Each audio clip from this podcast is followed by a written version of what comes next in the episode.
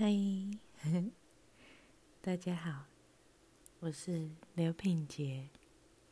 嗯，我一直在想，就是我的 podcast 的第一集到底要讲什么这样子。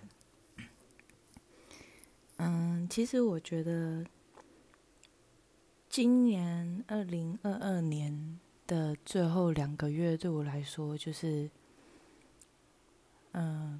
每一天都过得非常非常的充实，就是我过这两个月，感觉就很像海绵一样，然后就是疯狂的吸收很多不一样的知识，然后我会开始想要做 podcast，其实也是在呃今年十月的时候吧。十月的时候，嗯，我做了一个很大的决定，就是我决定要退伍了，然后想要开始尝试另外一种的生活方式。嗯，然后 Podcast 也是我其中一个想要试试看的项目，在嗯。筹备的过程当中，其实我获得很多朋友的支持，就是让我很惊喜，然后也很意外。嗯，就是我想说，在这个空间里面，我只希望就是跟大家分享，就是从分享的角度来讲述一些事情。我曾经看过一幅很有趣的画，那幅画它，呃，就是一一头那个长颈鹿，然后再为一只狮子画画像，然后那个狮子就是摆出超帅的 pose，那，长颈鹿就很认真的画嘛，可是长颈鹿画出来的图是俯视的图。就是他其实没有画到那一头狮子，他的超帅的表情啊，然后摆出来的姿势，他就是从他的角度去看到那头狮子，然后他就把它画了下来。就是我想要表达的，就是说，其实很多事情，嗯，是没有对错的，只是因为角度不同的关系，然后所以。我们会因为我们原本的，嗯，我们原本生长的环境，我们遭遇过的事情，我们呃生长的原生家庭所带给我们的世界观来看待每一件事情，所以，呃，可能我里面之后所讲述的内容，可能。你认同或不认同？当然，你认同，我觉得这很棒啊。或者是你从中获得力量，我觉得那真的是超好的，就是 很棒的一件事情。但如果你不认同的话，嗯，我觉得也没有关系。但是我希望可以尊重每一个人，然后，嗯，试试试着听看看别人不一样的想法，就是不要着急着去。呃，辩论或者是不要着急的去反驳很多呃你没有接触过的事情。其实，嗯，很多事情在开始之前，或者是你对他感到恐惧，其实不是因为这件事情本身让你恐惧，而是它是一个很未知的。那通常我们对于未知的事物都会都会用过去。我们可能经历到的，我们用过去的想法、过去的经验，然后投射到这个你根本就未知的事情上。所以，我觉得这个东西，就是我之后很想要跟大家分享的，因为这个改变我很多，然后也让我的心情，或是让我的情绪，让我面对很多事情的时候，改变了不同的方式，然后我自己获益很多。那今天这一集呢，我是想要跟大家呃聊一下，因为我发现我这个人呵呵 其实很冲突，嗯，冲突点就是很多，这样，就是我是一个很外向的人，但是也是一个很内向的人，就是，哦，我听过一个我觉得很喜欢的诠释方式，就是那是蔡康永。就是蔡康永老师说的，他说：“嗯，其实外向的人跟内向的人，就是这个其实没有所谓的好坏，那就是一种每个人获取能量的方式。外向的人，他就是透过跟很多人很活络的相处来获得能量，然后，但他在他单独一个人的时候，他可能就会陷入比较。”呃，相对低落的状态。但内向的人就是他，他很需要个人的空间。他在单独一个人的时候，他可以获得很多的能量。然后，当然他他 social 也可以非常非常的活络，但在结束之后会消耗他很多的能量。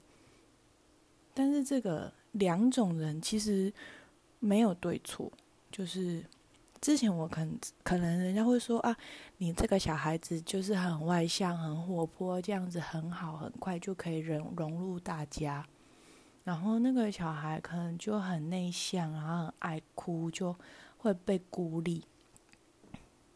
嗯，曾经就是大家都会有这种刻板印象，或者是说男生就是不能爱哭，男生就是要有担当。女生就是很善变，嗯，然后情绪很情绪化，嗯，其实我觉得后来后来，我现在才慢慢就是了解到说，其实这个一切啊，就是没有所谓的对错。我们认知觉得别人跟我们不同，就是因为其实是从你原生家庭带给你的，没有所谓的对错，就是你这个人格塑造就是这样。当然，你今天是一个很外向的人，那你发现你自己是一个很外向的人，不代表你自己一个人不能过得很好啊。你可以发展你喜欢的兴趣啊，你可能很喜欢唱歌，但是谁说一个人就不能唱歌呢？对不对？嗯哼，我希望大家就是可以开始，就是好好的了解自己是一个怎么样的人，那你希望你能够成为怎么样的人？嗯，最近很喜欢教大家深呼吸一下，就是深呼吸，深呼吸真的是可以让你的情绪或当下那个很高涨、相对高涨那个情绪稍微缓和一点。那个深呼吸呢，就是有一个方式，就是你用鼻子吸，然后嘴巴吐。那鼻子吸气的那个秒数啊，就是你就深吸这样子，然后。嘴巴吐的时候呢，你尽量能吐多长就吐多长，最好的频率大概是鼻子吸一口，然后嘴巴吐的时候的那个时间长度是你鼻子吸的大概三倍左右，然后大概做三到五次，我觉得就会有很好的效果，就是你有一个稍微的空档可以休息。嗯。我刚刚说我是一个很冲突的人嘛，就是为什么很冲突？就像我，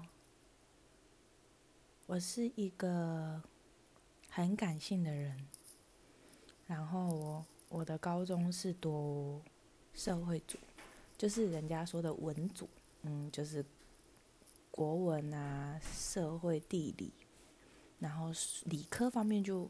没有特别去加强文组，但是我的大学是读了电机系，我的数学真的是超级烂的那种。那个时候我考上电机系的时候，我们数学老师他就是觉得我疯了，就是为什么我我我凭什么觉得我自己可以读电机系，你知道吗？因为通常嗯，就是理科的学生他们在。高中的时候，他们就会接触微积分，但因为我们是文组的关系，所以完全都没有接触。然后我是一个非常非常喜欢中文的人，我很喜欢嗯文学类的东西，就是像写作啊，不管是文言文，或者是现代的散文，或者是呃阅读很多书籍，其实我都非常非常的喜欢。我感性到我看着，就是我很喜欢李清照，我看着他的那个诗词，我会。就是沉浸在那个情绪里面，甚至我会觉得很悲伤。然后我会觉得他怎么可以写的那么好？就是他，他有那个，嗯，知否知否，应是绿肥红瘦嘛。就是那个那一天晚上下了大雨，然后，嗯，下完大雨之后，就他们。家就是有那个在帮忙卷帘子的那个，可能是他的婢女或什么，我我不确定。反正他就问那个卷帘人说：“嗯，海棠就是怎么样，还好吗？”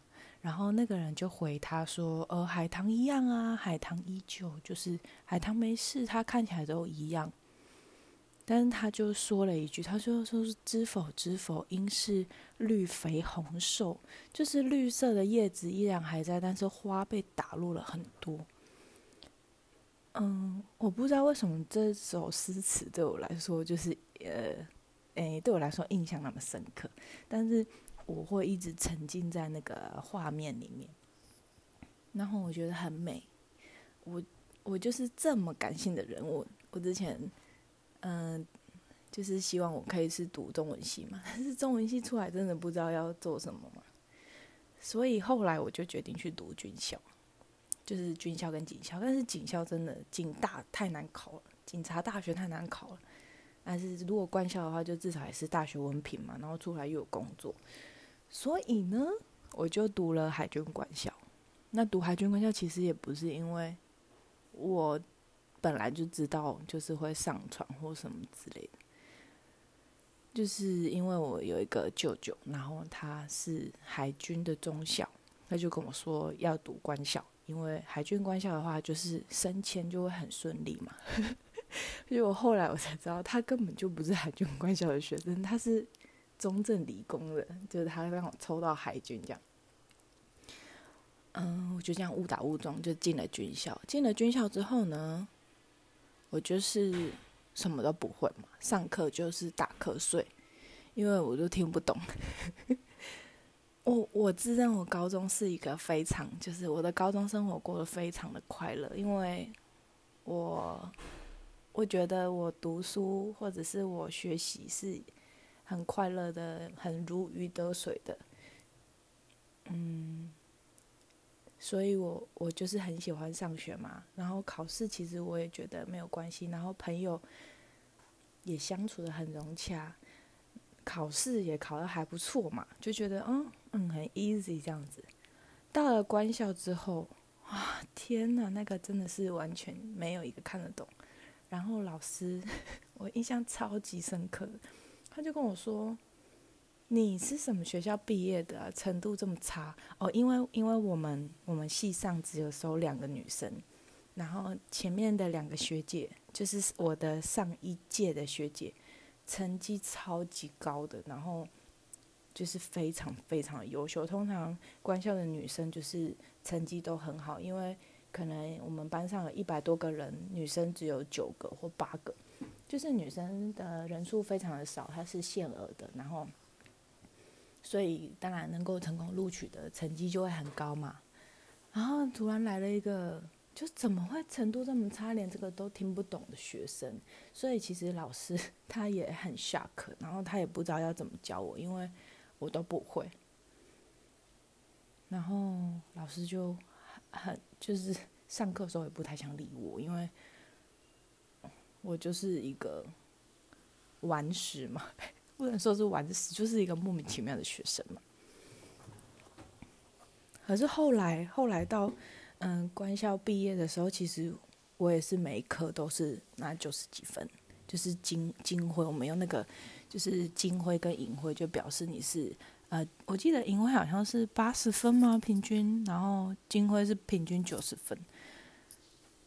哦，我想要说这件事情不是我很会读书，而是就是从呃脱离了一个舒适圈嘛，从我的高中就是国中、高中过得很快乐，然后到了官校之后，我觉得最困难的不是一些什么学长学弟制，不是就是学长就是每天叫嚣，其实我觉得那个对我来说我很能适应，而且我非常的呃很容易上手。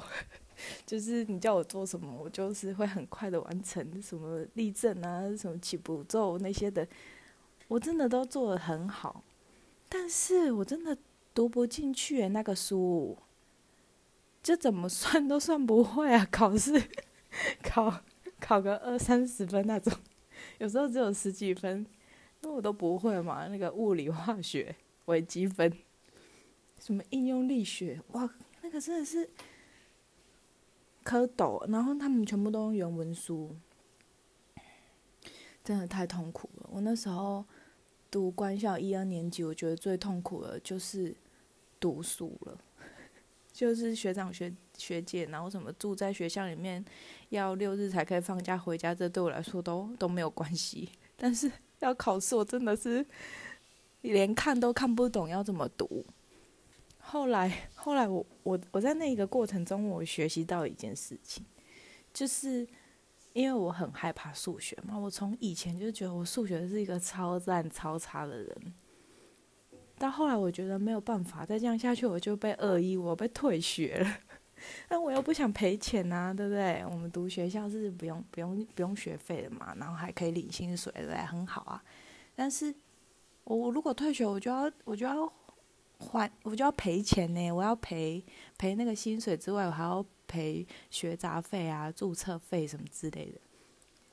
我就想来一个办法。我们班上有好像我忘记几个同学了，好像二十几个吧。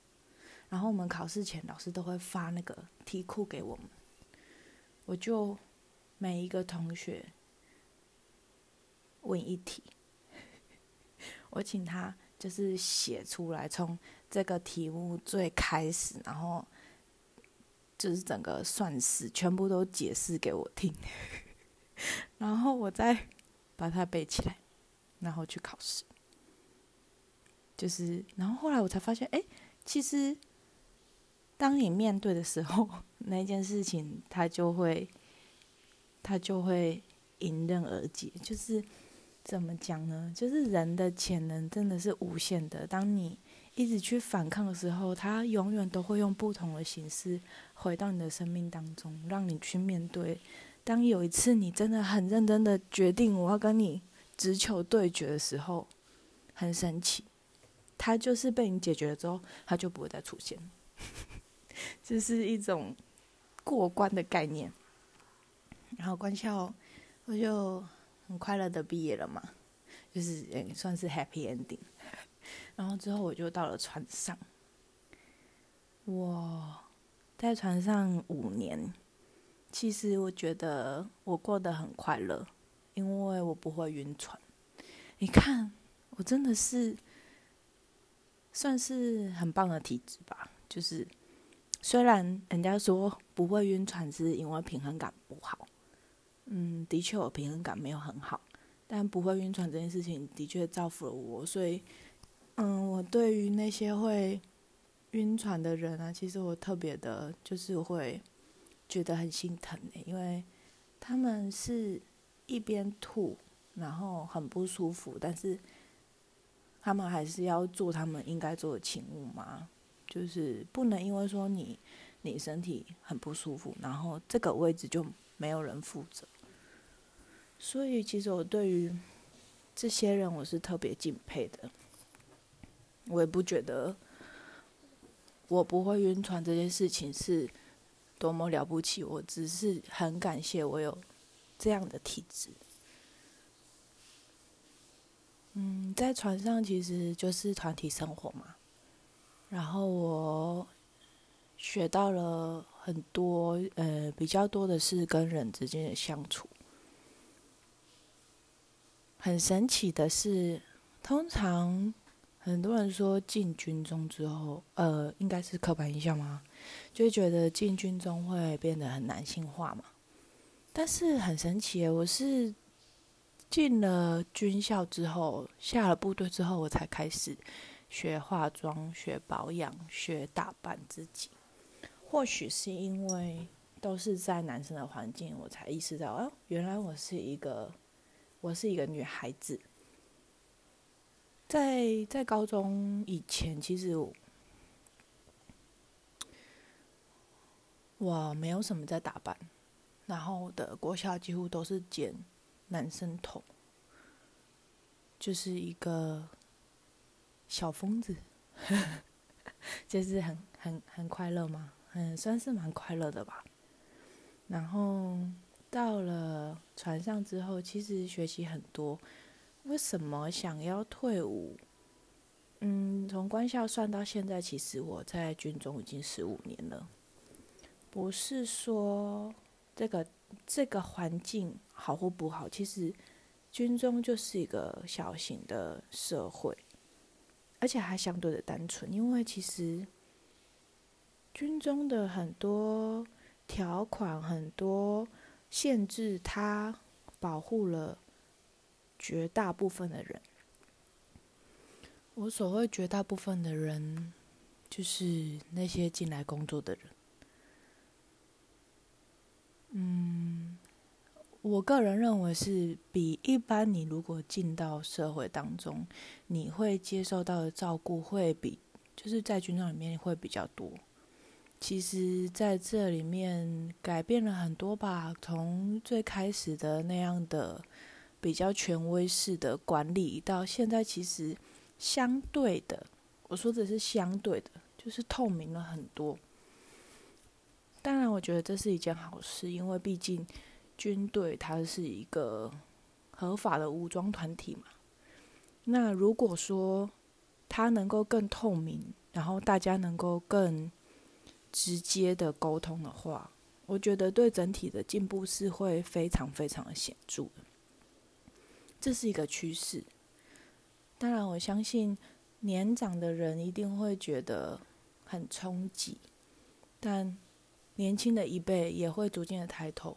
我不是绝对的说哪一边是对，哪一边是错，而是我希望可以用更尊重的方式，然后达到呃管理者跟被管理者的平衡。我好像有点离题了，就是其实我在我离开这个环境，嗯。我不是，我不是带着很怨怼的心情，我是蛮期待离开的原因是我想要做我真的很想要做的事情，比如说，哦，我很想要做事情，曾经我觉得那是很不切实际，就是小时候长辈讲的说什么，这就是，啊，你这样子就是好吃懒做，就是异想天开，因为我很想要当动物狗同事，然后很希望可以成为那个。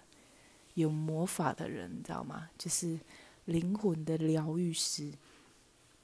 我好想要，呃，最近真的很迫切想要，就是提醒一些人，对于自己的价值，他感到怀疑的，我真的现在觉得好可惜。就是很想要告诉你，就是其实你是很棒，你是独一无二，你真的是无价的这个心情，所以。嗯，我离开这个环境，但我相信这整个十五年很长的一个过程，他重新又给了我新的观念，然后我学习了新的事物，我能够比较理性的去看待每一件事情。从我曾经很感性、比较不成熟的心态，然后进到了军中之后，我是成为一个领导者，我开始照顾别人，但是我也必须要要求人。到现在，我希望我是我是可以成为一个，嗯，聆听者吗？就是可以可以聆听，可以接受我拥有一个开放的心，然后我可以分享我想要嗯告诉你们我学习到的东西的这样的角色。嗯，所以。这就是我创这个 pockets 最开始最开始很单纯的想法。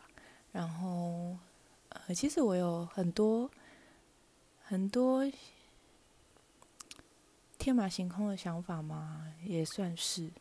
然后曾经我觉得这个梦想就是梦想，这个梦想我觉得很难达成，但是现在我觉得好像有一点雏形了。我是很喜欢讲话的人。但是我不可能抓着每个人讲嘛，对不对？也不可能是很每个人都愿意听，所以如果有这样的一个平台，让我很放松的去聊，我觉得好像也是一件很不错的事情哦。然后呢，嗯，当然我也希望，嗯，如果你是。可以认同我的，或者是你，你觉得我讲了其中某一些事情，让你觉得很触动到你，你希望可以跟我聊一聊，或者是你希望你没有人可以说话，你可以跟我说，不管是用文字的形式，或我觉得应该最初应该是文字的形式吧，除非 除非你有我的联络方式嘛，对不对？就是文字的形式，我们可以。就是你可以把你想要讲的，或者是你想要知道的告诉我，然后或许我会在 pod podcast 可以回答或是分享，分享我的想法。嗯，我觉得如果可以有这样子很正向的交流，好像很不错。呃，就是曾经有一个老师他跟我说，如果你真的找不到人讲话。你真的觉得你非常非常的悲伤，你觉得你真的过不去的时候，你可以找我。就是你永远都有选择，你永远不会是一个人。当你真的陷入那个情绪的时候，嗯，只有你可以，只只有你自己是一切的解答。但是你有选择，你永远有选择的，不是。不要用过去你的认知去吓吓死你自己。这是我，嗯，很想要跟大家说的吧。嗯 然后呢，我的预期是可以每一周更新。嗯，当然那是最好。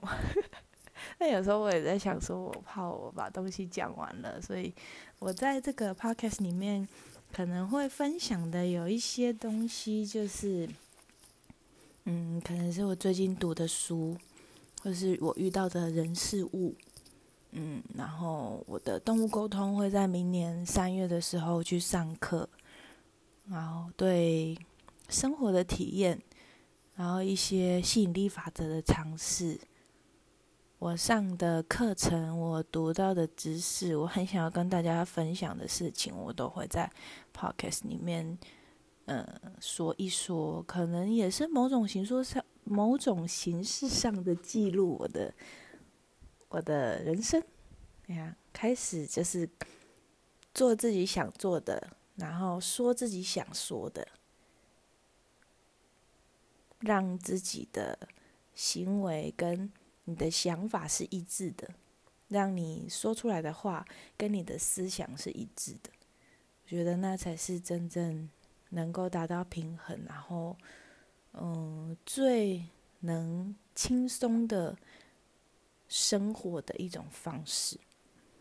嗯，分享给大家，然后呢，嗯，希望后面。可以很多的跟大家交流，嗯，因为这是我的第一个 podcast，然后有你们觉得要给我的建议的地方，或者是希望我嗯改变的地方，口条的部分都可以欢迎给我建议哦。那如果有时候我没有改，可能就是 我觉得我很喜欢这样子，那就是请你尊重我，然后我有我想做的事情。如果你真的觉得，我讲的东西你觉得很受不了，没有办法接受的话，那那也没关系，你就不要听就好了。请大家接受我的任性，然后我们都互相尊重，谢谢。